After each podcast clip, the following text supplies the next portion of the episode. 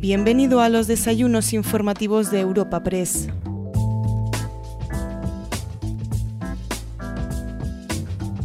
En esta nueva edición de los desayunos informativos de Europa Press te ofrecemos una nueva entrega de nuestras tribunas con los protagonistas de la política nacional. En esta ocasión acogemos un encuentro con la vicepresidenta segunda del Gobierno y ministra de Trabajo y Economía Social, Yolanda Díaz. Tras su intervención inicial, charlará con el director de nuestra agencia, Javier García, para responder algunas de las preguntas planteadas por los asistentes al encuentro. Pero antes, podemos escuchar la inauguración del evento de la mano del presidente ejecutivo de Europa Press, Asís Martín de Caviedes. Buenos días a todos y buenos días a todas. Señora vicepresidenta segunda del Gobierno y ministra de Trabajo y Economía Social, ponente invitado de hoy, querida vicepresidenta, de verdad, muchas gracias. Al final lo hemos conseguido y lo hemos conseguido como tú mereces a lo grande. Ministro de Inclusión, Seguridad Social y Migraciones, ministro de Universidades, ministro de Consumo, ministro de Presidencia y de Relaciones con las Cortes y Memoria Democrática, secretario general de Comisiones Obreras, secretario de Estado de Empleo y de Derechos Sociales y Agenda 2030, secretarias de Estado de Cooperación Internacional y de Defensa, portavoz de Esquerra en el Senado, diputados y diputadas numerosos, senadores, senadoras, portavoz de Más Madrid y de Podemos en la Asamblea de Madrid y de Más Madrid en el Ayuntamiento, embajadores, nuevamente, y embajadoras muy numerosos, no puedo citar a todos, autoridades queridas amigas y queridos amigos.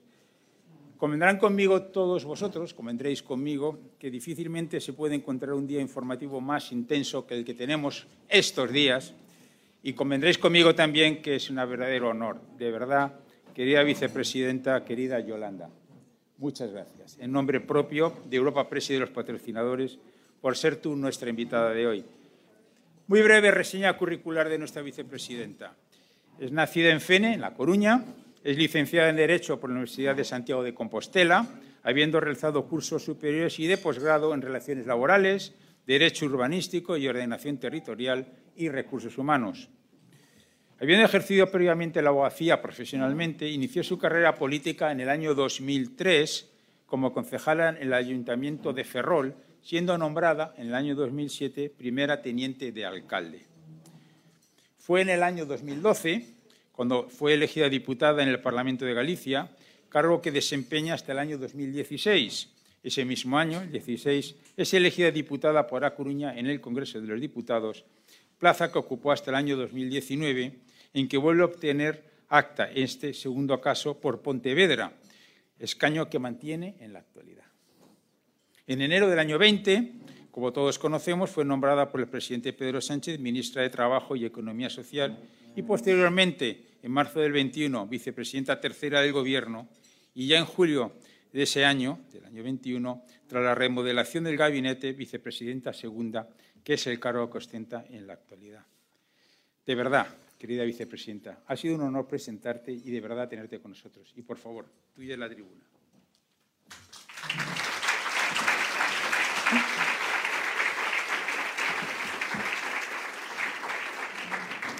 Bueno, pues buenos días.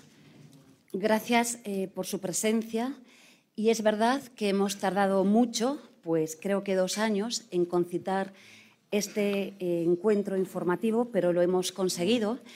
Soy gallega, tengo una lectura del tiempo seguramente que más lenta y menos intensa que en otras partes de nuestro país, pero creo que eh, lo importante es que hoy estemos aquí y quizás tiene más sentido que la comparecencia sea hoy, porque creo, sinceramente, que las cosas hoy sí están cambiando en nuestro país.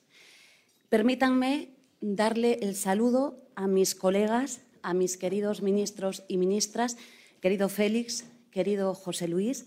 José Luis y yo, me van a permitir, somos una pareja de hecho, y aquí estamos, y mi querido Alberto Garzón y Joan Subirats.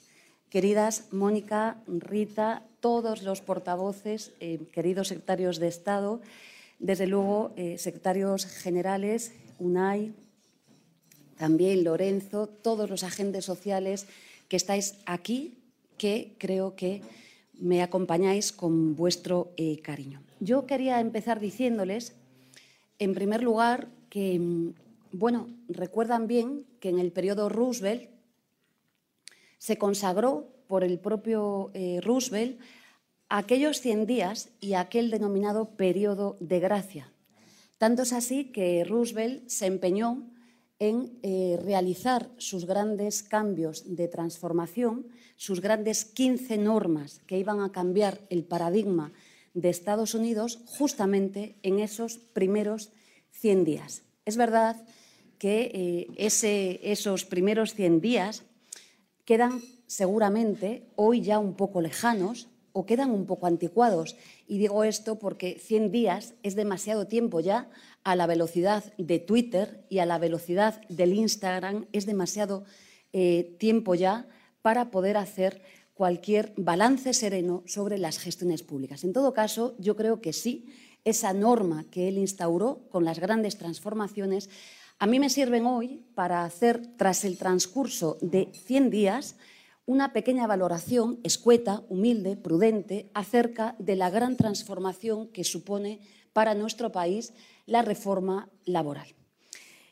Querida Magdalena, te he dejado para este momento. Sé que has trabajado mucho y créanme, eh, recibo el testigo de una ministra a la que aprecio y que siempre hemos trabajado en la misma dirección. Y yo creo que hoy ella, como yo, estamos satisfechas, igual que los agentes sociales, por el impacto ya positivo que está teniendo esta reforma laboral. Hablábamos de los 100 primeros días y yo creo que mm, en estos primeros 100 días hay que decirle a España, a nuestro país, que hay una política que es buena. Es la política que sirve para cambiar desde lo pequeño la vida de la gente. Es una política que no divide, que no hace ruido, que no crispa. Es una política que no espanta con los insultos y con el mal hacer. Es una política que cose, que suma, que hace feliz a la gente. Seguramente no ocupa titulares grandes en los medios de comunicación, pero créanme, estoy convencida que es la política que singularmente aprecia y defiende eh, la ciudadanía. Es la política que me han enseñado en mi casa. Está aquí Tosho, permítanme citarlo, eh, gran amigo de mi padre, y me han enseñado esto, diálogo. Lo digo siempre, la democracia no se aprende en los eh, congresos, la democracia se aprende en casa. Y me han enseñado en mi casa que la buena política es la que dialoga. A veces, perdiendo, se gana. Y siempre, cuando se dialoga con convicción, se camina y se avanza. Es, en definitiva, una política que defiendo, la que comparto, la que es útil a la ciudadanía. Y es una política, permítanme decirles, que avanza justamente en algo que defiendo también, que es el rigor y el conocimiento, no solo los datos. Me gustan los datos, pero me gusta que todas las transformaciones que llevemos adelante como país estén fundamentadas en la ciencia, en el rigor y en el conocimiento. Créanme que todas las normas que han salido del Ministerio de Trabajo no acabaría hoy si diese las gracias no solo a mi equipo, que hoy está aquí, que es el mejor, permítanmelo decir, sino que se debe también a multitud de profesores y, profesoras universitarias de todo el país que con denuedo trabajan con rigor, no desde las visiones partidistas, sino desde la técnica para arreglar los problemas que tiene nuestro país. Y hoy es un día importante. Acaban de salir los datos de paro.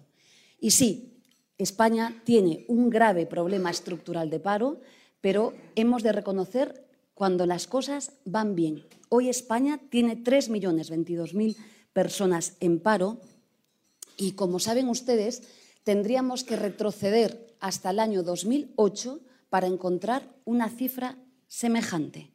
Ha caído el paro en más de 86.000 personas. Pero es que lo importante también es que como país, colectivamente, hemos reducido la tasa de paro juvenil en casi 10 puntos. Y esto parecía misión imposible. No solamente las cifras de paro, lo he dado, Hoy me vuelvo a solidarizar con todas las más de 3.022.000 familias que tienen a miembros de sus familias en paro y, por tanto, el reto, la ambición es absolutamente mayúscula.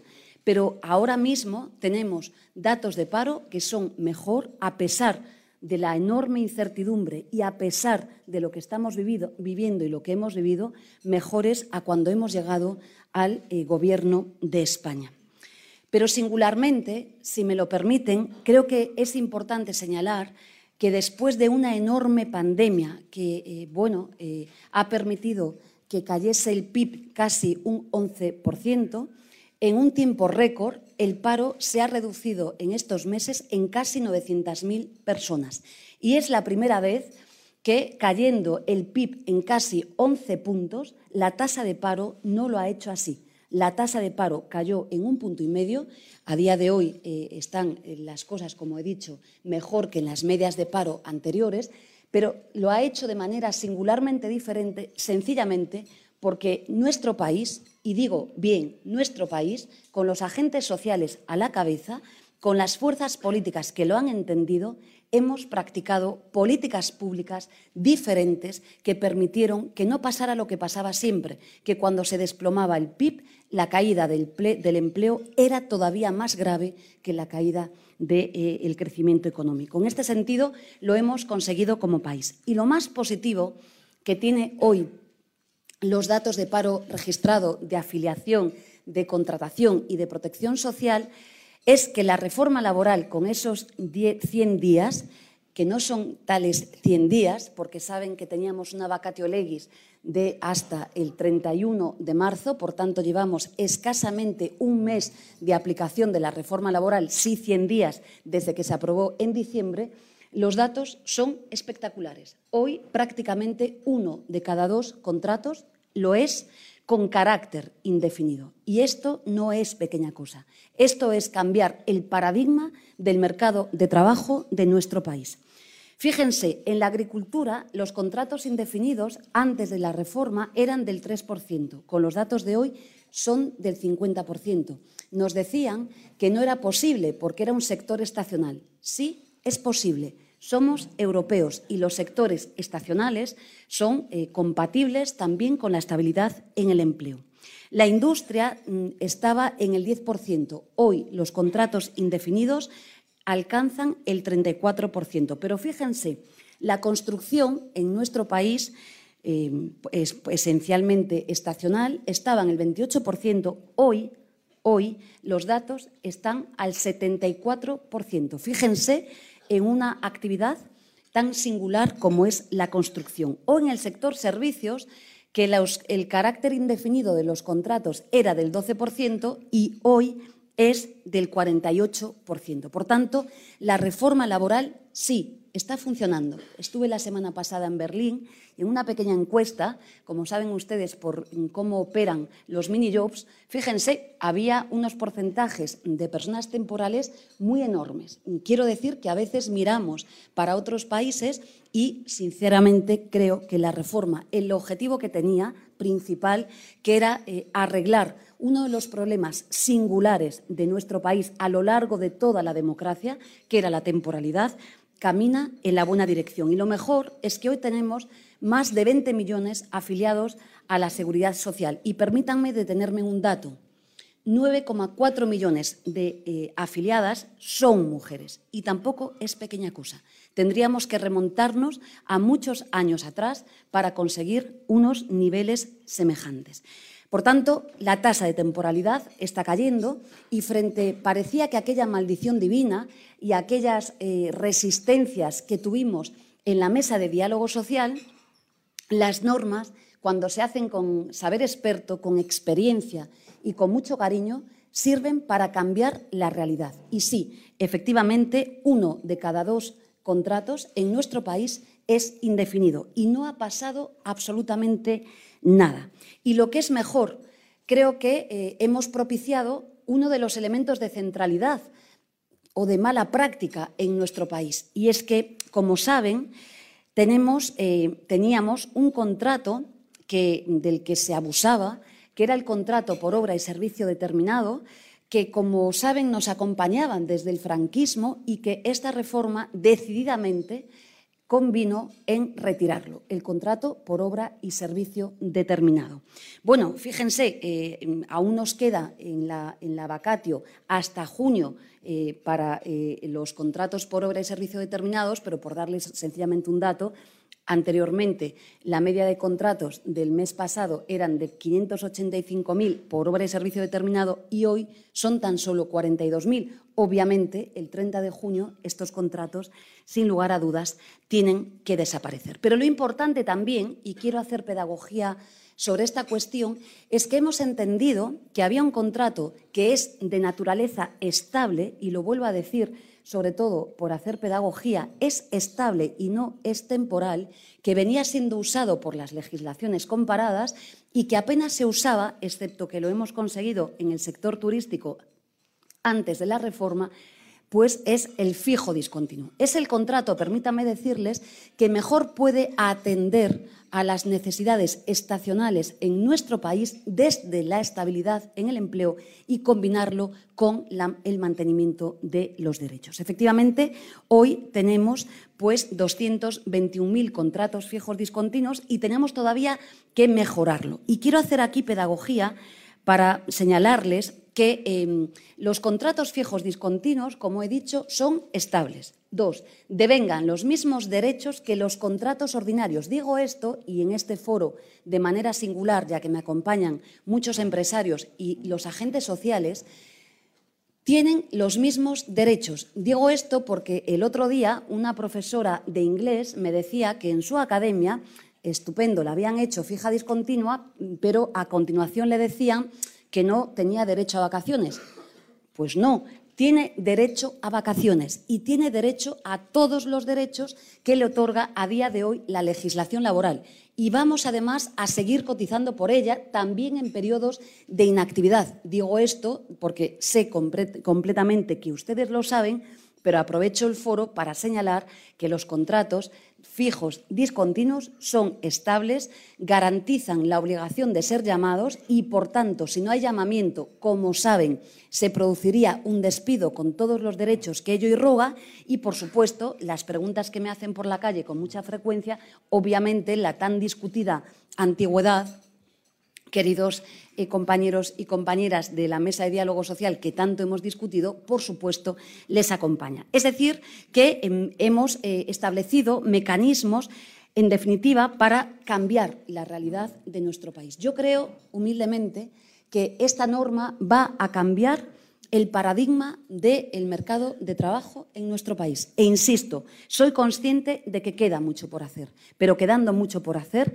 también soy consciente de que en un tiempo récord hemos demostrado que esta reforma funciona. Y no solo eso, es que el 50, casi 50% de los trabajadores y trabajadoras que hoy son indefinidos en nuestro país está eh, el ministro de Inclusión aquí, el 60% de los contratos antes de esta reforma eran inferiores a siete días. Entienden ustedes muy bien que un contrato de siete días no tenía apenas derecho a indemnización por despido.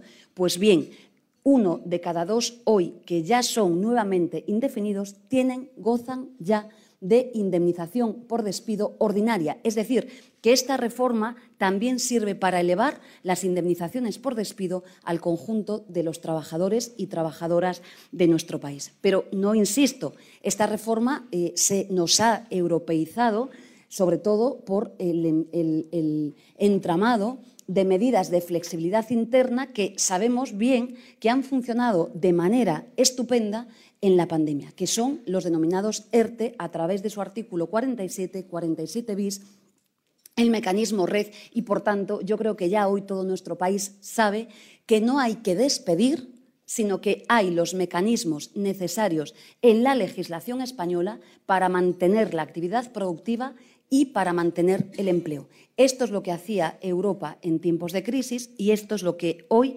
puede hacer nuestro país. Por tanto, creo que hoy es un día importante para España, eh, un día en el que podemos decir que sí que es posible cambiar las cosas y que poco a poco queremos dejar de ser aquella isla que aparecíamos en aquellas imágenes eh, con Grecia, muy alejados de la media de eh, la Unión Europea. He de decirles también que hay medidas que contempla esta reforma y que hay una vocación en el Gobierno de caminar en esa dirección que sirven lejos de las legislaciones anteriores para también no eh, solamente eh, mejorar en el ámbito eh, de los salarios, sino incrementarlos. El impacto que ha tenido la subida del salario mínimo interprofesional hasta un 36%, no tengo tiempo para explicarme, mm, es extraordinario. Hemos reducido cinco puntos la brecha eh, mm, retributiva entre hombres y mujeres y ha servido para que los deciles más bajos, esencialmente jóvenes, pues sencillamente vean elevados sus retribuciones en más de un 10%. Pero creo, y lo digo aquí, que un país moderno, un país eh, útil a su sociedad, como los debates que estamos teniendo en el conjunto de Europa. Acabo, como decía, de estar en, en, Alemania y conveníamos con el vicecanciller y con el ministro de Trabajo en esta realidad, pero el debate está siendo también en Estados Unidos, es que tenemos que mejorar salarialmente. Y mejorando salarialmente hacemos mejorar también la economía en nuestro país. Y en este sentido, eh, digamos que, aunque no me muevo por las modas, está como de moda hablar de la gran dimisión, de la gran dimisión norteamericana, que es verdad que existe y que está eh, provocando en el mundo ciertas simpatías y ciertos cambios en la cultura empresarial y laboral del conjunto del mundo. Yo estos días he leído muchos datos Em, pero voy a darle los eh, datos eh, oficiales y sustancialmente Eurostat. Y he de decirles que nuestro país es el país del conjunto de la Unión Europea que eh, tiene menor afectación en esta cuestión. Exactamente, nosotros estamos en un 0,7%. La media europea supera el 2,5% y, por ponerles un dato, en, esta, eh, en, esta, en el abordaje de las vacantes, por ejemplo, Alemania se sitúa en el 3,8%. Exactamente con los últimos datos que tenemos, España necesita 109.000 trabajadores y trabajadoras más, es decir, que estas son las vacantes que tenemos a día de hoy. Y son bueno, de diversos eh, tipos. Hay eh, unas bien conocidas por ustedes que tienen que ver con la hostelería, pero las hay también otras que tienen que ver con las necesidades de personal altamente cualificado vinculado al cambio, a la transformación tecnológica, digital y, por supuesto, sostenible. Ya les digo aquí, aprovecho para decirlo, que a partir de ahora no hay ninguna política que no sea climática, no puede haber ninguna política que no sea verde. De hecho, estamos trabajando en el Ministerio de Trabajo en connivencia con los actores europeos para que también en la negociación colectiva, y ya que están aquí los agentes sociales, lo vuelvo a reiterar, incorporen las claves de la negociación en la sostenibilidad, en la ecología y, por supuesto, en un nuevo modelo que ha de ser eh, sustancialmente ecológico. En este sentido, sí, hay una demanda en lo digital que tiene que ver con altos niveles de cualificación. Soy optimista, les anuncio ya que en las semanas siguientes voy a convocar a los agentes sociales para abordar el tema de la gran dimisión en nuestro país, aunque es verdad que, como les digo, no tiene el impacto que se está diciendo en, eh, bueno, en las redes de comunicación social. Estamos hablando del 0,7% de vacantes a día de hoy, pero son un 0,7% de vacantes que me constan que hay en los sectores productivos necesidad y, por tanto, me parece que eh, desde eh, los agentes sociales hemos de abordarlas. También he de decirles que hay necesidades ciertas y aquí sí lo estamos observando en el aprendizaje norteamericano y es que hay un cambio de cultura. Piensen ustedes que mm, un joven de nuestro país que tiene una elevadísima formación, que habla muchos idiomas, que ha viajado mucho, probablemente es difícil que em, si la oferta de empleo que tiene ¿no? Eh, es pues un empleo mm, digamos que de baja calidad ¿no? o que no le satisfaga eh, profesionalmente, es probable que este joven eh, diga o se aleje de esa posibilidad. No por el relato oficial que se construye, porque la juventud en nuestro país es dinámica, tiene talento, no podemos prescindir de ella y es la que va a cambiar sin duda España. Por tanto, el relato creo ciertamente que no es, veraz, pero también es verdad que hay un cambio de cultura en el mundo del trabajo. Por tanto, aprovecharía también esta eh, comparecencia para decirles que voy a convocar a los agentes sociales. Sé que hay inquietud y, por tanto, eh, tenemos 109.000 vacantes en algunos sectores mm, absolutamente localizados y vamos a hacer todo lo que sea menester para eh, poder acompañar a los agentes sociales en ellos. También estoy convencida que los cambios de la reforma laboral, junto con eh, la ministra de Educación, la nueva ley de formación profesional, van a dar sus resultados. Y también estoy convencida, y permítanme que me detenga aquí, que el nuevo artículo 11, contrato de formación de la reforma laboral, es clave para que ustedes, desde luego, den oportunidades y para que trabajemos con rigor desde ese contrato de formación, que en definitiva es el contrato moderno, eh, basado en la formación dual en nuestro país. Y a este contrato lo vamos a acompañar, ya lo estamos haciendo, en la mesa de diálogo social con el Estatuto del Becario, que como saben no ha existido legislación semejante en nuestro país. Teníamos una norma, un Real Decreto, eh, ya eh, las prácticas conocidas como no laborales y las prácticas em, curriculares, pero no había una legislación sobre esta cuestión y es verdad que hay muy pocos países que tengan legislaciones semejantes. Creo que con un buen uso del contrato de formación, artículo 11, que han hecho ustedes la reforma laboral, complementándolo con el estatuto del becario, creo que nuestro país también puede mejorar alguna de estas realidades. Y permítanme que avance en la agenda próxima del Gobierno de España y del Ministerio de eh, Trabajo. Bueno, mm, creo singularmente que mm, para un jus laboralista, como soy yo, una, eh, como hay muchos aquí, eh, están muchos profesores y profesoras universitarias, no solo el secretario de Estado, estoy mirando para la profesora Ballester y muchos y muchas que están aquí, o para mi querido Luis García Montero, que aunque no sea jurista, sé que le apasionan eh, estos temas, mm, pero creo que para un jus laboralista la obra magna es la transformación del conocido, eh, mi padre me riñe por decir esto, pero como el viejo Estatuto de los Trabajadores del año 80. Decía mm, mi querido Marcelino Camacho, a quien tuve la grandeza de conocer, que ese estatuto tenía tintes autoritarios. Y decía él también que, en alguna medida, eh, a las puertas del Estatuto del Trabajo de ese año, que fue un enorme logro, como ustedes saben, se había quedado también eh, la democracia económica. Bueno, yo solo les voy a poner un ejemplo de lo que dice nuestro Estatuto del Trabajo, del viejo Estatuto del Trabajo, de esos hombres y de esas muy pocas mujeres que lo elaboraron. Decía algo así en su artículo 18, no voy a extenderme, que podría estar aquí hasta mañana, pero en su artículo voy a citar dos preceptos, el 18 y el 81. Pues dice el precepto 18, que eh, lo podría leer literalmente y se llevan a ustedes a espantar, dice que hay que garantizar la inviolabilidad de los trabajadores y las trabajadoras en las taquillas.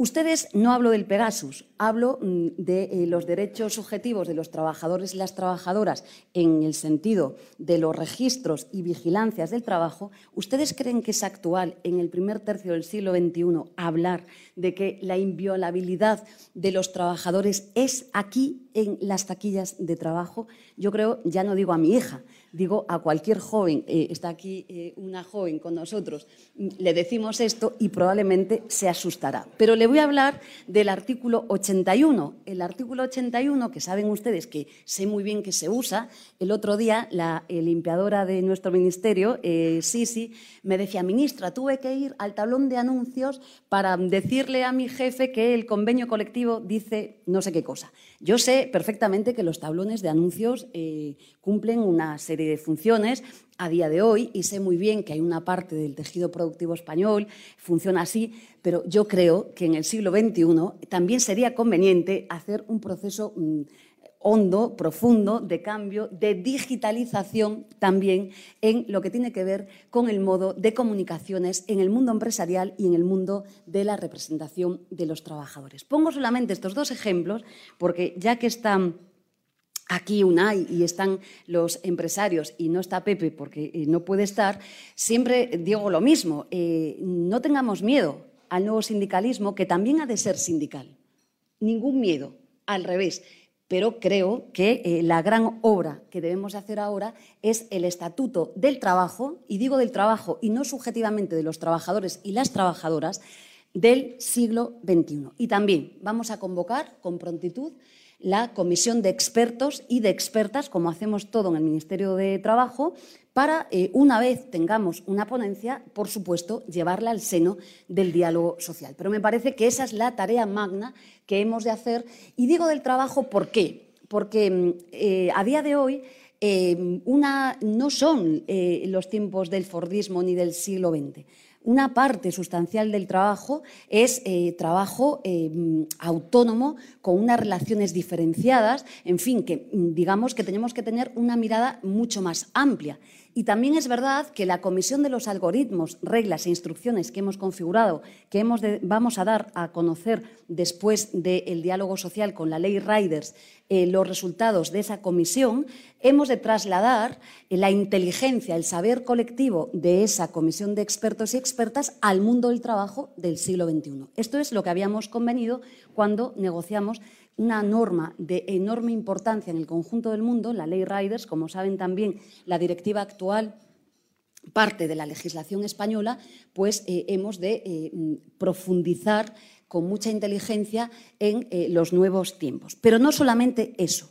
El Ministerio de Trabajo va a lanzar una de las tareas claves, que es el tiempo. El tiempo es el gran objeto de debate desde el siglo XIX hasta hoy, hoy más que nunca la ley de usos del tiempo tiene que eh, colocarse en la centralidad de la, vida de las personas y tenemos que definir con claridad no solo lo clásico. Yo no quiero una ley de usos del tiempo que mire al 20, sino que mire al 21.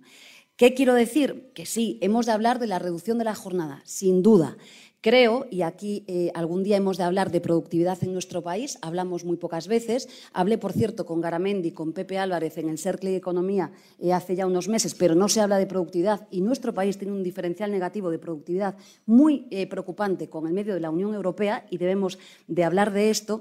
Pero mm, sí, hay que reducir la jornada y mm, los tiempos presenciales, no me extiendo, con rigor, no sirven para mejorar la productividad pero creo que la clave es que también transformemos el mundo del trabajo y la vida de las personas desde la flexibilidad interna. ¿Y ahí qué quiero decir? Pues que es otra mirada hacia la jornada, hacia los tiempos. Por ejemplo, ¿por qué no se pueden hacer en las empresas, como se hace en Suecia, bolsas de horas en las que el trabajador pacte mm, o la trabajadora con el empleador para disponer de una jornada de trabajo diferente? ¿Por qué no? ¿Por qué el viejo artículo 37 del Estatuto de los Trabajadores eh, plantea solamente un esquema de conciliación? Hablar en el siglo XXI de conciliación me van a permitir que queda un poco estrecho, porque ya tenemos que caminar hacia la corresponsabilidad. Pero no solamente esto, es que fíjense, el viejo artículo 37 dice que yo puedo tener un permiso eh, para eh, cuidar de mis parientes por afinidad. Sé que ustedes conocen bien lo que es la afinidad, pero quiere el mensaje que le ha dado el legislador español y la legisladora española a mi país es que, eh, bueno, permítanme hablar en femenino, las mujeres tengamos que cuidar a los parientes de nuestros esposos, compañeros o lo que fuere. Bueno, yo creo que esto mm, eh, ha de ser transmutado. No es muy acorde con el, el ritmo de los tiempos. Pero no solamente eso, es que me pregunto muchas veces por qué una persona no puede pedir una excedencia sin perder, sus derechos, por ejemplo, porque se quiere ir a Estados Unidos a formarse en una especialidad X, la que fuera en su país. Me hago esta pregunta. Eh, esto es talento para las empresas. En definitiva, que creo que es una de las grandes normas más hermosas que tenemos mm, con un debate integral y transversal que eh, estamos dispuestos a dar. Como saben, también hemos ratificado el convenio 189 de la OIT y, por tanto, tenemos ya la norma en la antesala lista para, sí, no solamente dar prestación de desempleo, lo que ya sabíamos los juristas que era absolutamente discriminatorio a las trabajadoras del hogar, sino para concernir los derechos que nos dice la sentencia del TJUE que hay que darle a las trabajadoras llamadas domésticas. También, como saben, tenemos en consulta pública la ley eh, de, cooperativas eh, actuales y estos días hemos sacado también a consulta pública la eh, ley de empresas de inserción, que es una materia de máximo interés para nuestro país. Y hay una tarea de las que les quiero hablar y que me apasiona, que es el artículo 129, apartado 2 de la Constitución española, que habla de las formas de participación de los trabajadores y las trabajadoras en las empresas. Esto es muy viejo. Eh, Alemania lo ha legislado en el año 76. Hablarle a mi país de esto ahora, cuando el legislador, el constituyente español, ya ha dicho que quería que fuera así, es como bastante viejo. Fíjense que es tan viejo que la semana pasada, con el ministro alemán del SPD, he firmado un memorándum con muchas materias, pero una de ellas es trabajar entre ambos países en esta cuestión. ¿Y por qué? Pues porque, como saben eh, todos ustedes, eh, a pesar de la voluntad del constituyente español, eh, nuestro país ha entendido esto de manera muy raquítica. Tan raquítica que se ha limitado al desarrollo mm, apenas en los comités de empresa y en los pequeños órganos de representación colectiva. Bueno, yo creo que esto tiene que ser también cambiado. ¿Y por qué? Porque, mm, bueno, la democracia tiene que llegar al mundo empresarial y es clave que lo haga. Y es clave que lo haga también para mejorar la productividad.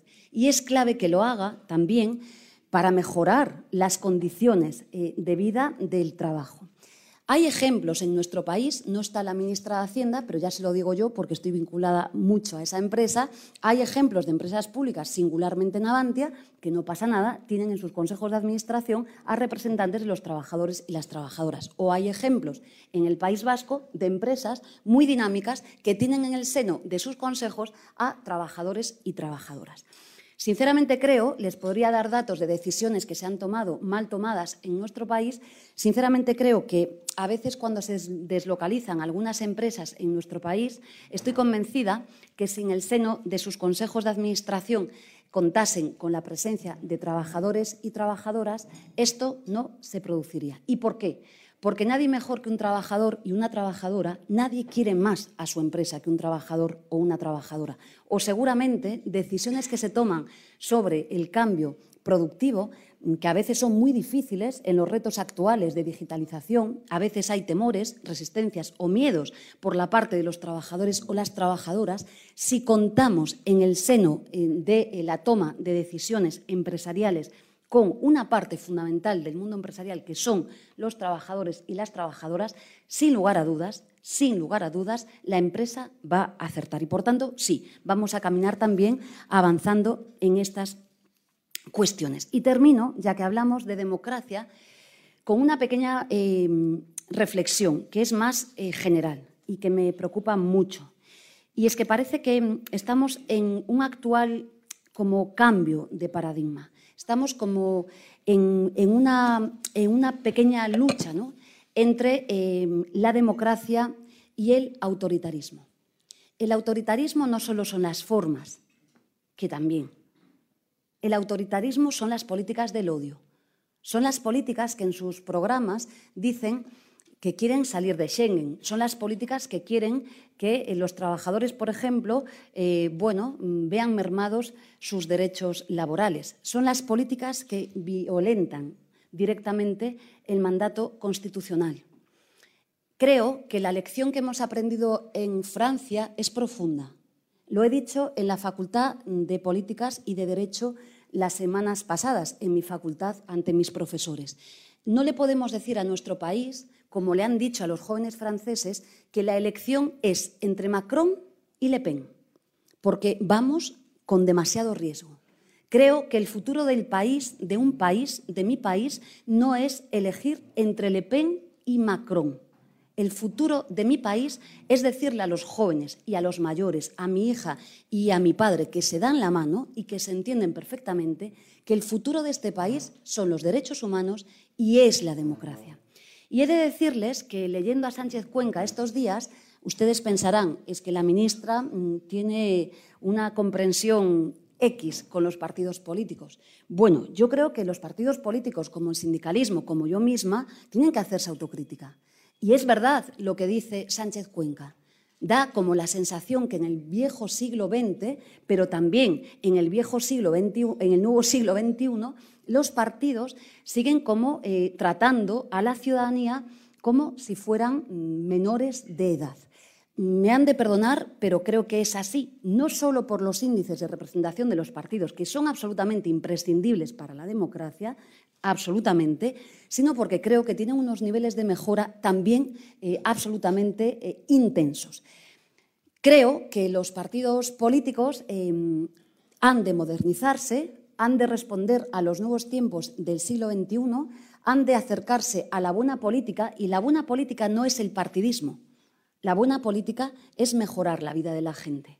Es hablar de las cosas que le interesan a las personas. A mis amigas lo que les preocupa es la sanidad pública, es la educación de sus hijas, es que tengamos plazas para nuestros mayores de calidad, no lo que hemos vivido en pandemia. Lo que le preocupa a mis amigas, a las profesionales y a los profesionales de este país es que se corrija la injusticia fiscal. Y sí, hay injusticia fiscal en nuestro país y hay alejamiento.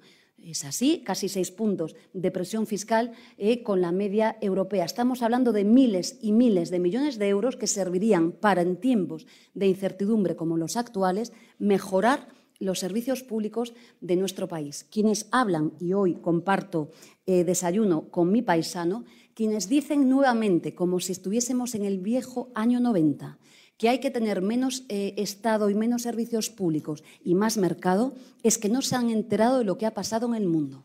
Y lo digo como lo pienso, porque si algo hemos aprendido, incluso las personas que eh, doctrinalmente se encuentran, se encuentran, se sitúan en la ortodoxia económica, es que estas reglas de ortodoxia económica no han servido para solventar los problemas de la crisis de pandemia y tampoco sirven para solventar los problemas que puedan surgir de la injusta y cruel guerra de Putin en Ucrania. Y hemos visto aflorar la emergencia de una sanidad pública que hacía aguas. Y la sanidad pública, créanme, no es ni de derechas ni de izquierdas. Es una eh, administración pública que ha de servir con calidad a los ciudadanos y las ciudadanas en nuestro país. La educación de mi hija y de sus hijas y nietos no es ni de derechas ni de izquierdas. Es verdad, y no soy absurda, que los modelos pedagógicos, claro que influyen, lo tengo muy claro, pero la obligación de las administraciones públicas es garantizar servicios públicos de calidad. En este sentido, creo, y termino así, que frente a las grandes políticas, que por cierto eran muy masculinas del siglo XX, lo estoy diciendo estos días, fíjense si el siglo XX, eh, iba a citar a Hosban, dejo de citarlo, pero fue apasionante, eh, sin lugar a dudas, pero fíjense que los intelectuales, los partidos, eh, pues algunos han teorizado cambiar de base el mundo y otros muchos han llegado a sostener el fin de la historia y otros muchos, miro para mi querido secretario de Estado y las muchas discusiones que he tenido con mis amigos y amigas acerca de la teorización del fin del trabajo. El fin del trabajo no era verdad y no es verdad. Y esto no quiere decir que eh, la ministra de Trabajo eh, considere en como un tiempo pasado eh, que em, solo se camina acerca o con el trabajo dentro. No es esto. Pero créanme, las médicas, los docentes, las gentes de la cultura que acabamos de hacer el Estatuto del Artista, que son vitales para la transformación de nuestro país, los músicos, las músicas, las limpiadoras, las reponedoras, todo, todos somos, en definitiva, trabajadores y trabajadoras, yo cuando vuelvo a mi despacho de abogadas. Y por tanto, es una parte importante de nuestra vida y lejos de esa teorización de la finalización del trabajo, creo que no es así. Diferente es que tengamos muchas tareas eh, por hacer. Y termino. Yo creo que lo que seduce a nuestro país no son las elecciones binarias, son las elecciones mixtas, diversas, alegres con entusiasmo, que centren en la vida de la gente, en el bien común, los caminos que queramos hacer. Y estoy convencida que el futuro pasa por ahí. Y con esto termino. Yo sueño con un país que permita que cuando gobernemos la gente no se acuerde de nosotros. Es decir, que la política sirva para hacerle la vida serena y tranquila a los ciudadanos y las ciudadanas.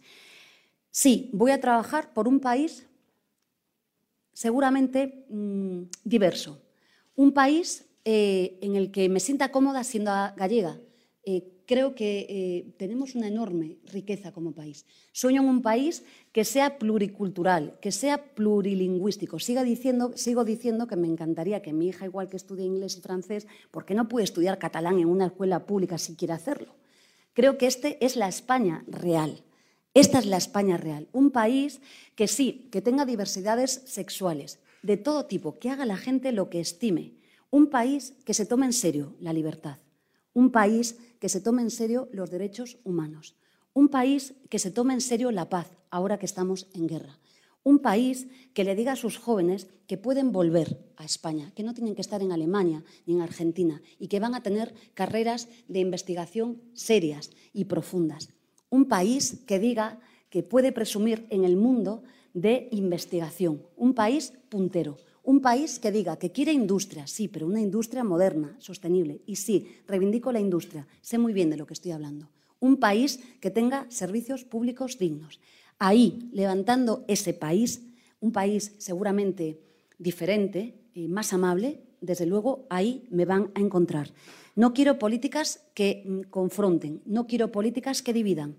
Creo que el diálogo, sinceramente, funciona.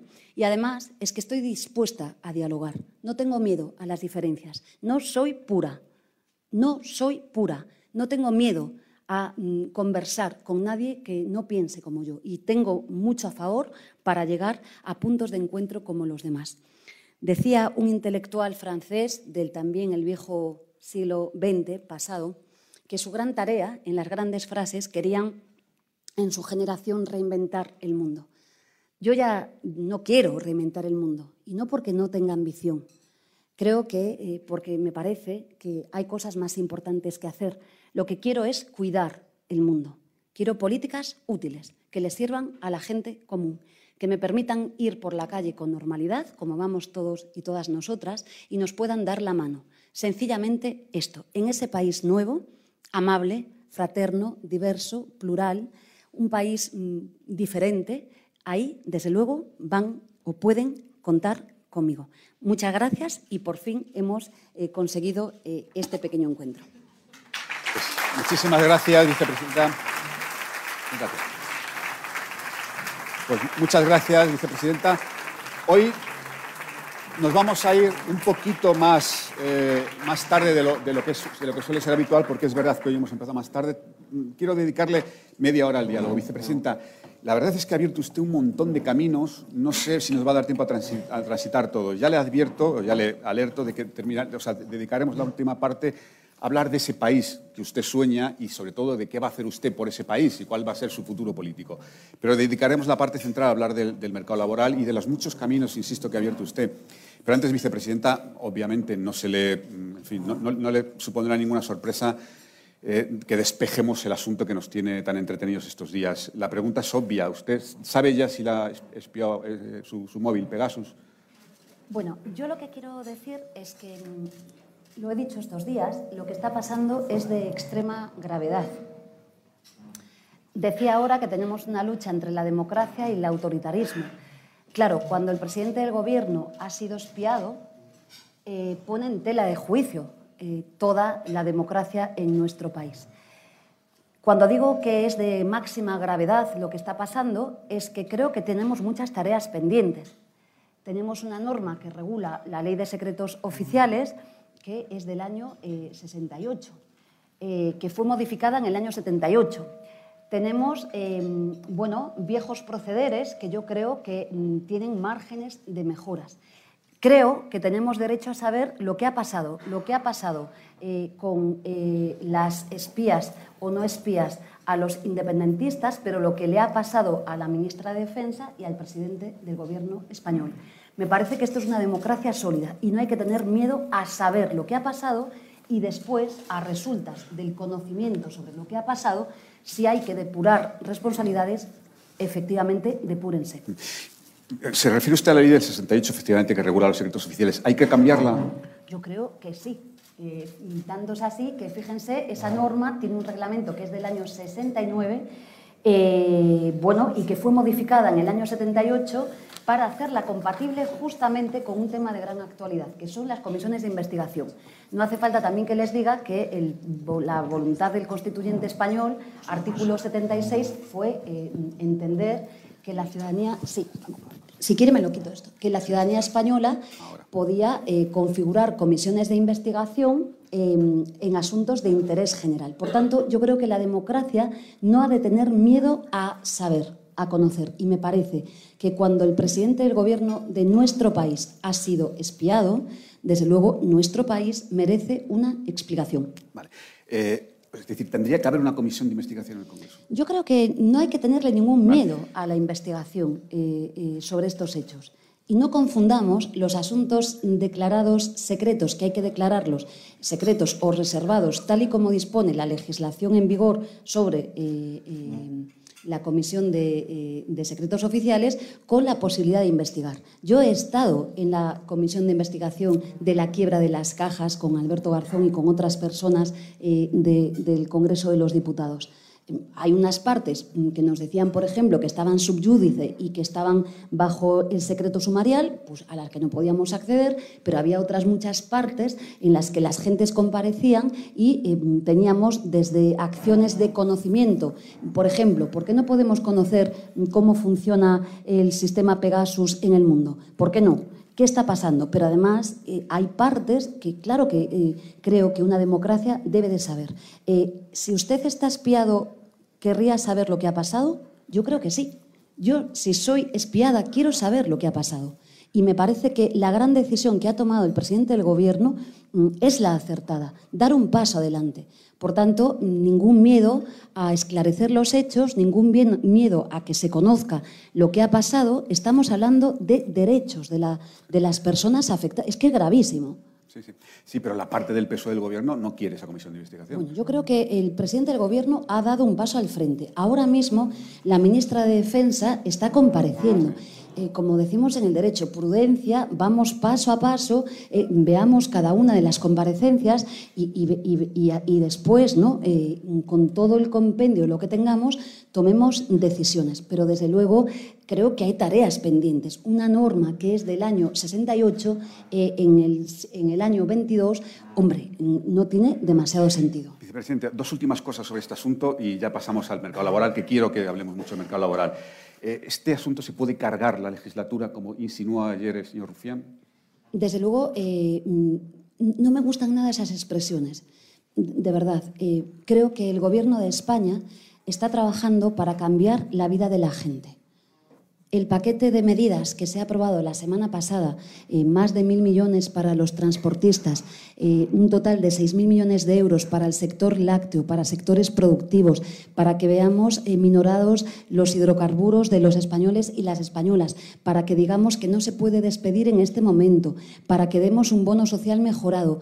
Claro, esto es lo que digo de la, política útil y lo digo para todas aquellas formaciones políticas que se han alejado de lo que necesita la ciudadanía y han hecho partidismo.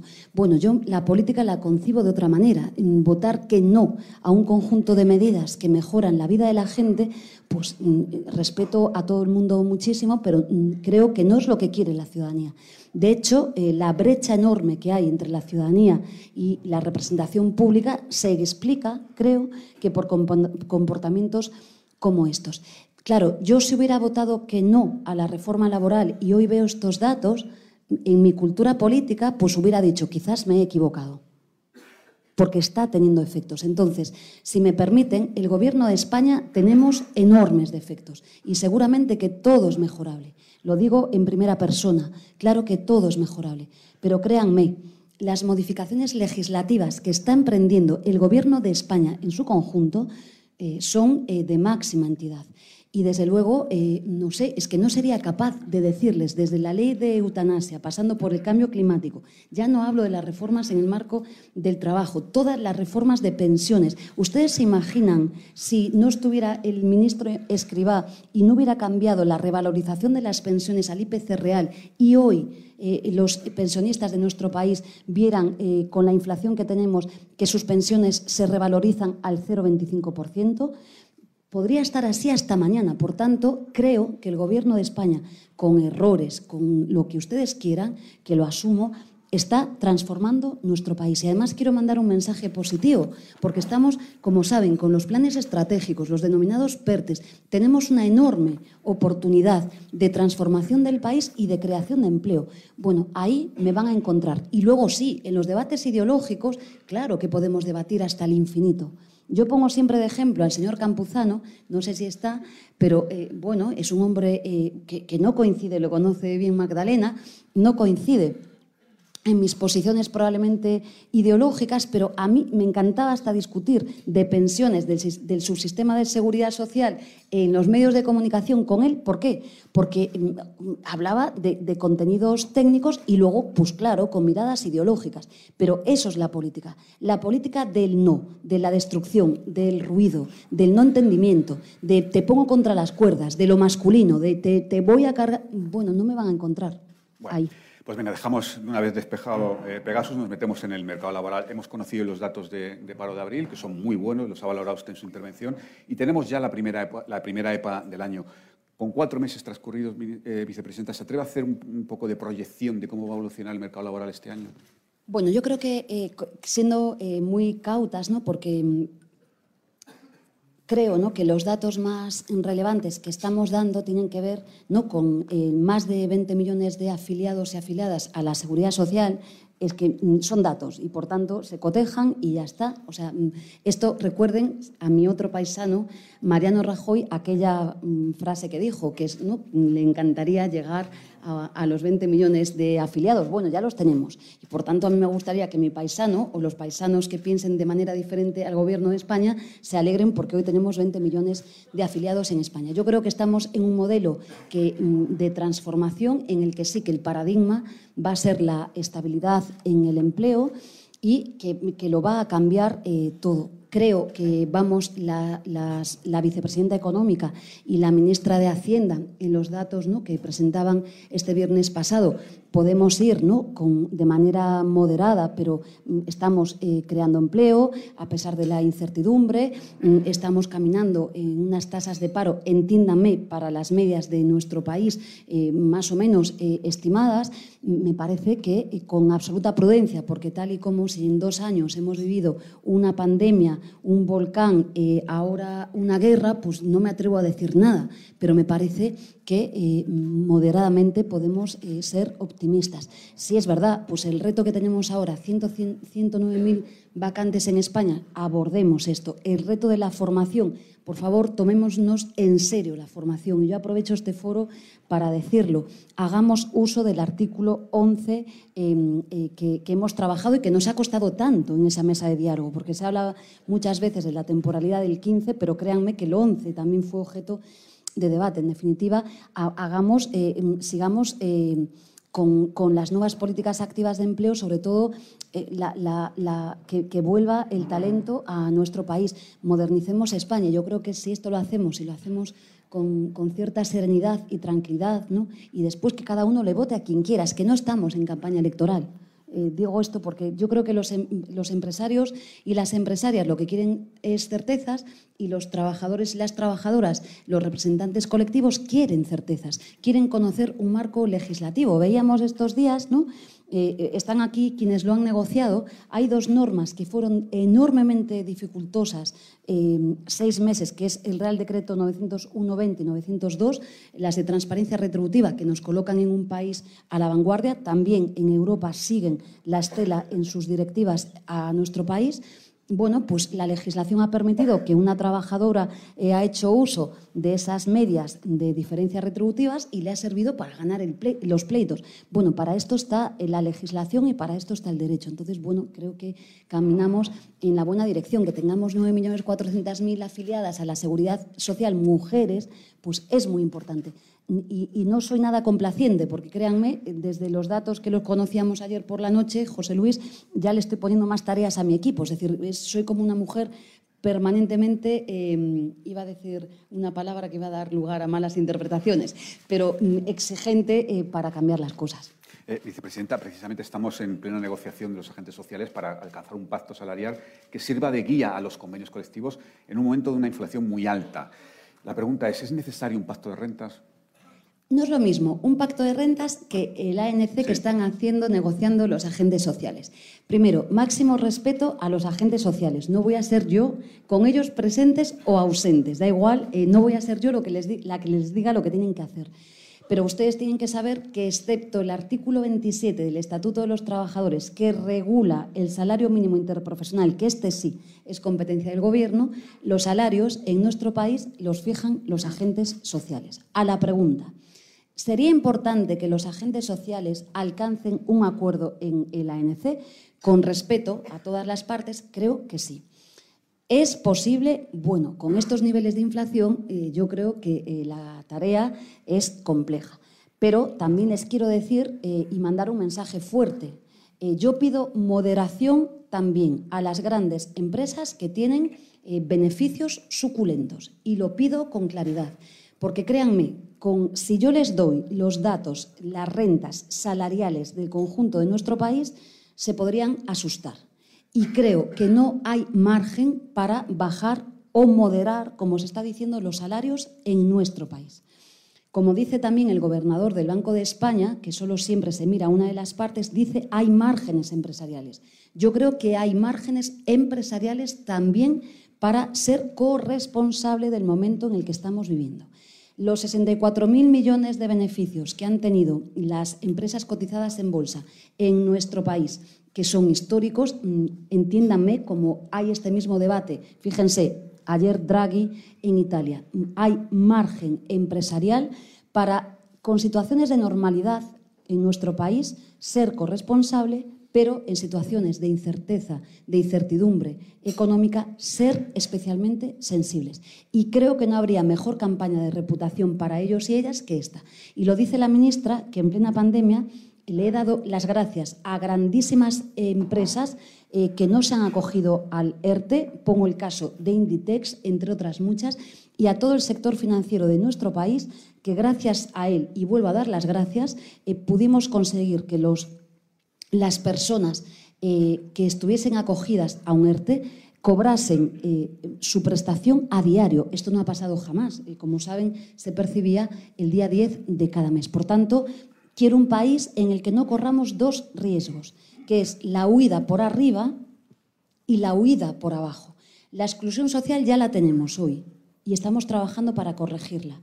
Pero la huida por arriba, es decir, de las grandes corporaciones, que hay algunas que son ejemplares, o de los grandes beneficios que deciden por eh, ausentarse de la sociedad democrática, eh, no la comparto y además hay que trabajar eh, para que esto no suceda. Yo quiero un país en el que yo pague impuestos para que a pesar de que mi hija, aunque no vaya a la universidad pública, mis tributos, igual que los suyos, sirvan para que otras hijas sí puedan ir a la universidad pública, a pesar de que ella decida hacer lo que le dé la gana o decida sencillamente ir a la FP. Me parece que de estas cosas es de lo que tenemos que hablar en nuestro país cuando el ascensor social, ya es muy viejo hablar de esto, ya quebró hace demasiado tiempo. Y ya no estamos en un momento de incertidumbre económica en la que hay afectación solo en los mm, de más abajo.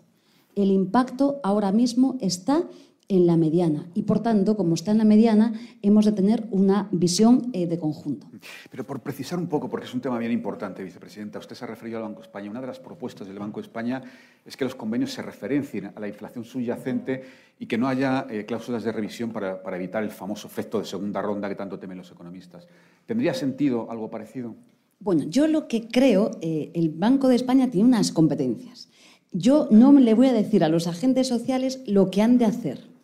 Lo que sé es que el Banco de España, por la ley que la regula, tiene unas competencias y no voy a cometer tamaña imprudencia. Eh, lo que sí eh, es evidente es que me parece, conozco los niveles de la negociación, eh, están trabajando gentes muy responsables y muy serias. y que no están pidiendo mm, cuestiones mm, que pongan en jaque a nuestro país. Me parece que los, la inflación, me parece no, la inflación en nuestro país no está causada por los salarios. No es la causante de, los, de, la inflación los salarios. Sabemos dónde está el problema. Y la tarea principal, eh, sin duda, como ya está haciendo el Gobierno de España, es bajar eh, singularmente los precios energéticos. Ya estamos en ello. Pero claro que tenemos que seguir trabajando eh, sobre la inflación. Pero insisto, mm, a los que no pueden respirar no les podemos pedir más. E insisto, como hay beneficios que son absolutamente em, bueno, suntuosos, creo que hay márgenes para que puedan ser corresponsables. Y esto es la democracia. Hay países que ya lo están haciendo. Sinceramente, es que yo creo que este, este país tiene mm, como algunos problemas, ¿no? Y, lo digo siempre, hay frases que no son frases, eh, sino que se han convertido en acciones públicas que han hecho mucho daño. Aquella gran frase, lo dice una hija de la mal llamada reconversión industrial, que era la mejor política industrial es la que no existe. No les digo cómo estamos en términos industriales. Aquella frase que también se dijo de toda España es urbanizable. No les cuento em, lo que nos ha pasado. O también eh, una frase de una persona a la que yo admiro que es bajar impuestos es de izquierdas. Bajar impuestos no es el debate y no es ni de izquierdas ni de derechas es que no, el debate no es eh, si bajar o subir, el debate es quién tiene que pagar impuestos en nuestro país y sobre el quién, el cuánto. Entonces, es una evidencia, no lo digo yo, que tenemos margen, primero, para europeizarnos, estamos a casi seis puntos de presión fiscal de distancia con la Unión Europea y, hombre, eh, las pequeñas pymes de nuestro país, está Lorenzo aquí, pagan más impuestos que grandísimas corporaciones en muchos casos. Y yo creo, sinceramente, que esto no es justo.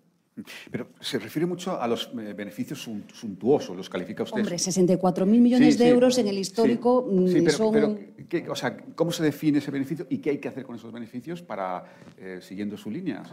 Yo creo, sinceramente, que hemos de dar un debate sereno sobre la presión fiscal, que además, insisto, no solo es el quantum, que, lo, que, que ya lo he dejado claro, es que España, igual que nos pasaba con el mercado de trabajo, está viviendo con unas normas de ingresos públicos tributarias del siglo pasado.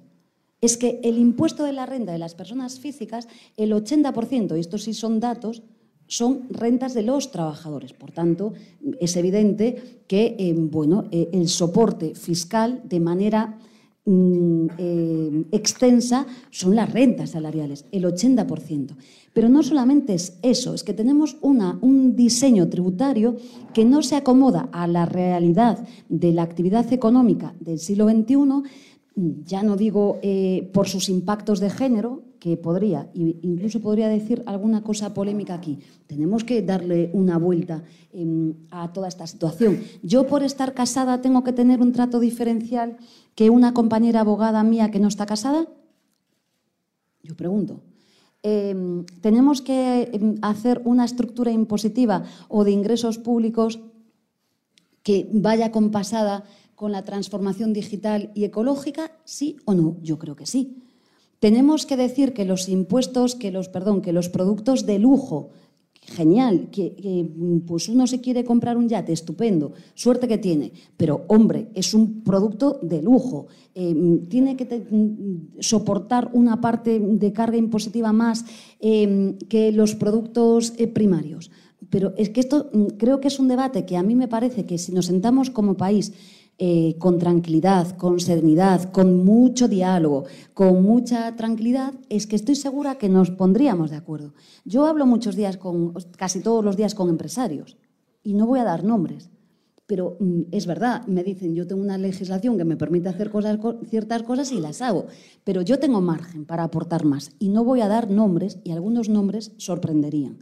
Quiero decir que a, veces los, los debates, eh, eh, yo creo que estos encuentros sirven para esto y sin ningún miedo. Porque claro que en la negociación de la ANC, pues Garamendi defiende sus intereses, una y Pepe defienden eh, sus intereses, lógico, pero no son personas absurdas y saben que hay un margen ahí en la negociación porque ellos, mejor que nadie, conocen el tejido empresarial de nuestro país y las rentas salariales en nuestro país. Bueno, pues hagamos debates serenos, con tranquilidad ¿no? y sin miedos, porque los clichés que nos ponemos ideológicamente, ¿no? subir el salario mínimo es de izquierdas. Los gobiernos que lo han hecho, podría dar centenares de ejemplos de la Unión Europea o de Estados Unidos, incluso no en este momento, eh, eran de izquierdas que hacemos, a veces cometemos torpezas. Y esto no quiere decir que, no existan posiciones ideológicas diferentes en cómo afrontamos eh, los debates públicos, que las hay, yo las tengo. Es lo de mis gustos musicales. Y me puede gustar mucho una cosa, el problema es que cuando gobiernas eh, hay que hacer otras muchas. Bueno, vicepresidenta, permítame, quiero preguntarle por algunos de los anuncios que nos ha hecho en su intervención. El primero lo plantea el compañero Carlos Polanco, de Expansión y dice, sobre la gran dimisión de la que habla usted y los 109.000 puestos vacantes, ha hablado de la, de la, solución para vacantes altamente cualificadas, pero la mayoría de vacantes se concentran en el sector servicios y construcción. Y le pregunta que qué medidas plantea en concreto para estos sectores. Sí, eh, le voy a dar los datos em, de vacantes, exactamente los datos como los tenemos. Bueno, em, es que no veo nada. ¿eh? Eh, el mayor número de, porcentaje de vacantes lo tenemos en el comercio. Después tenemos, eh, pues como conocemos, em, actividades administrativas, también, bueno, en actividades em, vinculadas a la construcción. En definitiva, vamos, que tenemos exactamente delimitados dónde están las situaciones. Lo que soy partidaria es de, como les he anunciado, convocar eh, las próximas semanas a los agentes sociales y que hagamos un estudio pormenorizado de en qué lugares tenemos, decía antes, la hostelería es uno de los sitios, ¿no? donde tenemos los problemas y qué medidas, qué medidas colectivamente hemos de tomar. Y si pueden eh, venir eh, de la mano ¿no? de, los agentes sociales, creo que eh, es de máximo interés. Pero me parece que justamente el sentido es que nos sentemos ¿no? con tranquilidad y lo abordemos colectivamente. Ponía el énfasis en, una parte porque es verdad que el sector digital, que hay demanda, y ustedes lo saben, hay muchas vacantes en el sector digital, mm, mm, eh, está claro que estamos ante temas que exigen una altísima cualificación eh, y demandas, ¿no? Eh, mm, reivindicación, peticiones de puestos bueno, que, exigen ciertas características. Por tanto, a lo mejor ahí es más fácil, porque donde veamos que tenemos necesidades formativas del tipo que fueren, eh, sencillamente se trata que delineemos cómo lo tenemos que abordar. Pero creo que lo más sensato es que nos sentemos y con las 109.000 eh, las trabajemos y eh, busquemos salidas para todas ellas. Otro asunto que, ha comentado en su intervención es el de introducir la democracia en los consejos de administración de las empresas. Vicepresidenta, ¿ha sido una reflexión general o están pensando en algo concreto? Nunca, algo, nunca hago, eh, como saben, los ministros y las ministras normalmente hacen normas y las llevan a debate. nunca hago eso. Eh, y es mucho más. Me encantaría, mm, antes de dejar de ser ministra, voy a hacer una norma, Félix, la voy a redactar de arriba abajo y la voy a llevar tal cual como me gustaría. No es mi estilo. Mm, me gusta mucho escuchar, eh, como siempre hago, a los docentes, a los técnicos y las técnicas, escucharlas con mucho rigor, hacer mucho debate, confrontar mucho y luego lo importante, que los agentes sociales mm, hagan lo que estimen. Y creo que está aquí una y está Lorenzo. Mm, he demostrado ya que no le tengo miedo al debate y que si lo que yo pensaba no es correcto, rectifico y ya está. Y he aprendido mucho de los sindicatos y mucho de los empresarios. Eh, eh, Joaquín se ha ido, pero está eh, la catedrática Ballester, que hemos mm, hecho una medida concreta con un cariño exhaustivo porque pensábamos que mm, técnicamente era estupendísima, pero cuando la aplicamos veíamos que tenía dificultades y nos han dicho, corregid esto porque no va bien. Pues esto es lo que tenemos que hacer desde la vida pública. Por tanto, yo creo que primero hemos de dar el debate con mucha tranquilidad, primero porque ya existe en España y es una parte de la Constitución española, pero creo sinceramente, con, todo el, aprendizaje que ya hay, ¿no? 18 eh, países, quizás el, más antiguo sea el alemán ahora mismo, pero sinceramente creo que enriquece a las empresas no solo porque las democratice, eh, aprovecho para decir que mm, eh, con estos debates que hay sobre el sindicalismo y demás, lo vuelvo a decir, no hay ningún lugar en el que se ejerza la democracia de manera directa como en las empresas y eh, en las juntas de personal. Es el único lugar en el que los trabajadores y las trabajadoras eligen a sus representantes mm, así, directamente, ellos y ellas. Digo esto porque a mí no me eligen directamente, mm, digo em, por dejarlo claro. Entonces, todo lo que sirva para democratizar creo que es eh, muy positivo. Pero es que además me parece que es una parte del talento que los consejos de administración no pueden perder. De verdad, estoy súper segura. Yo entiendo la lógica. Además, una sociedad democrática, la, lógica de los consejos de administración tiene que ser que solo hablemos de ellos eh, porque tienen una deficiente representación de mujeres, porque hablamos de los repartos de dividendos y de los bonus eh, sobre sus accionistas. Creo que no. Creo que los consejos de administración tienen que delinear los procesos productivos, la toma de decisiones, en fin, y, máxime en estos momentos en los que tenemos que implicar en la tarea de la transformación digital y en la tarea de la transformación feminista y ecológica. Eh, a todas eh, las actividades. Y claro que hay sectores que, ya van, ya, es que hay sectores que ya están haciendo esto y van muy por delante. El otro día me reunía con un grupo empresarial que, vamos, eh, están ya eh, en la avanzadilla, pero es verdad que, queda mucho por hacer. Eh, ¿no? no, voy a hacer un modelo de... Mm, el modelo alemán, mm, copiamos, no es nuestra manera de trabajar en absoluto. debatamos con tranquilidad cómo podemos desarrollar el artículo 129.2 de los trabajadores y, y, si ustedes repasan la intervención del estatuto de Marcelino Camacho, verán cómo él decía bueno, algunas cosas de estas como que la democracia había quedado eh, fuera. Pero me parece que lo importante es que hagamos una gran reflexión. He puesto antes de ejemplo, podría estar en una parte sustancial del estatuto citando preceptos y ustedes dirían, madre de Dios, eh, esta norma eh, está claro que tiene que ser reformada. Bueno, vicepresidenta, estamos terminando, pero tengo que preguntarle, obviamente, por la situación política. Usted ha descrito en su intervención la España que quiere, la España que desea. Y yo le pregunto, ¿qué va a hacer usted para conseguir esa España? Es decir, ¿cuál es su futuro político, vicepresidenta? Es una buena pregunta. Eh, ¿Cuál es mi futuro político? No lo sé. Me ha enseñado mi padre que nunca diga nada porque no depende de ti, así que... Mm, una parte sí depende de eh, usted. Sí, es verdad, sí, una parte sí. Eh, sería una insensata si lo dijera. Ahora bien, mm, yo no me resigno. Soy clara.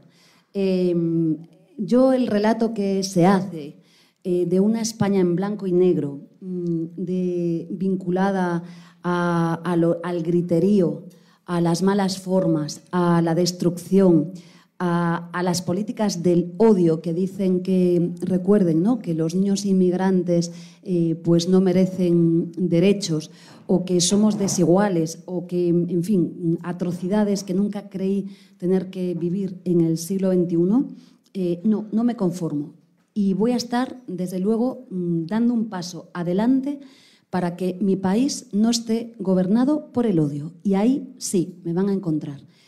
¿Quiere esto decir mm, que voy a afrontar un paso adelante en las elecciones generales?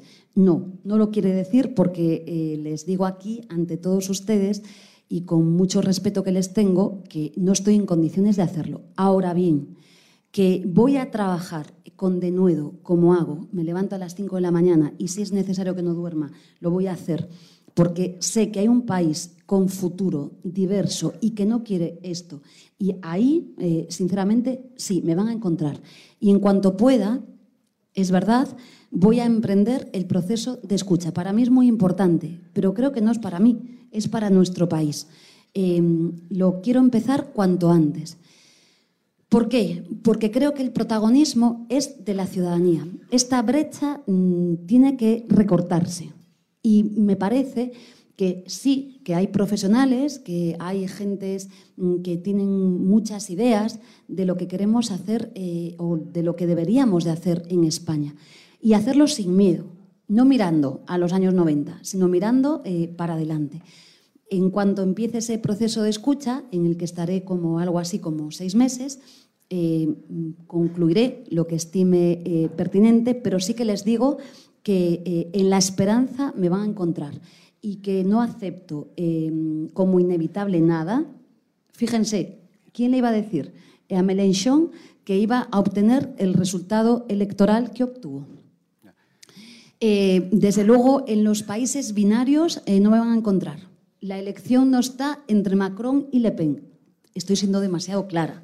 Pero una cosa, vicepresidenta, para, que no haya duda, nadie tenga ninguna duda, porque me ha parecido entenderle que no puede comprometerse a presentarse a las próximas elecciones o que no nos lo puede decir. Es que no me compete a mí decir eso. Yo voy a hacer un proceso que va a ser democrático, que va a ser profundo. Mm, yo soy una mujer de fondo.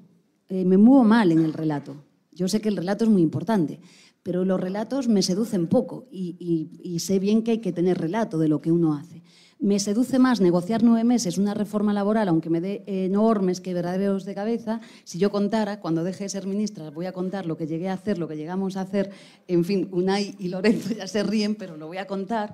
Y me seduce mucho más esto, que es cambiar mi país, que probablemente hacer lo que le gustan los políticos. A los políticos lo que les gusta es dar ruedas de prensa, titulares. Bueno, si después la cosa funciona o no, pues ya veremos. Mm, bueno, voy a estar ahí, en un proceso democrático de fondo de eh, construcción de un nuevo país, eh, que lo voy a hacer además con muchísimas manos, con toda la inteligencia que pueda tener a mi alrededor. Me, rodeo generalmente de personas brillantísimas y esto es lo que quiero hacer y em, sobre todo de todos los corazones, porque también sé muy bien que hay que ponerle alma a la política. Pero son seis meses de, de, reflexión. si empieza en verano, ¿puede tener la decisión a final de año? Puedo tenerla, puedo tenerla. Puede tener sí puedo tenerla. Sí, Bueno, pues con esto terminamos, vicepresidenta. Un placer y un honor tenerla con nosotros. Muchas gracias. Gracias a todos. Despedimos esta entrega de los desayunos informativos de Europa Press invitando a todos nuestros oyentes a descubrir el resto de episodios de este podcast, así como los de los distintos programas de nuestra red a través de europapress.es barra podcast. Recuerda que todos ellos están disponibles en las principales plataformas de podcasting.